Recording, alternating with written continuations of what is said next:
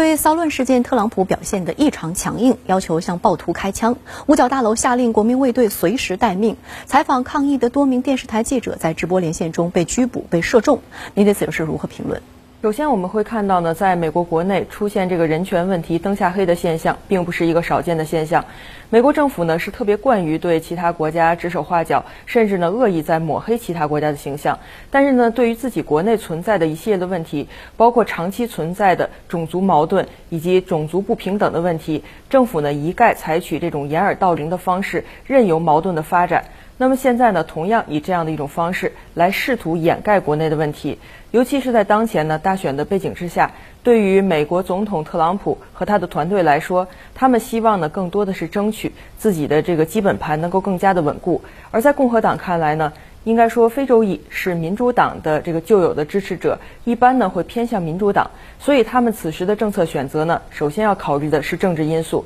也就是在大选的背景之下，是为了得罪自己的支持者而这个同情非洲裔来解决一些深层次的问题，还是呢尽快把这个事件掩盖过去，进而呢巩固自己的基本盘。从这个两者之间的选择，我们可以看出，应该说美国政府已经采取了一些既定的这种措施，来希望息事宁人。能够使自己的选情呢变得更加的乐观，而不是更加的悲观。所以当前呢，对于这个美国国内事态的这种延续来说，我们更多的是看到美国国内政治的一些深层次的问题，包括呢美国当前呢在采取这个双标的这个问题上所体现的一系列的恶果。也就是呢，在别的国家发生一系列的这种事件的时候，美国可能会指手画脚，甚至恶意抹黑，把一些暴力的事件。会描述成一道这个美丽的风景线，这样一种恶毒的表述，但是在自己出现问题的时候呢，却迅速做出最有利于自己的这种政治的选择，这就是美国政治的一种现实。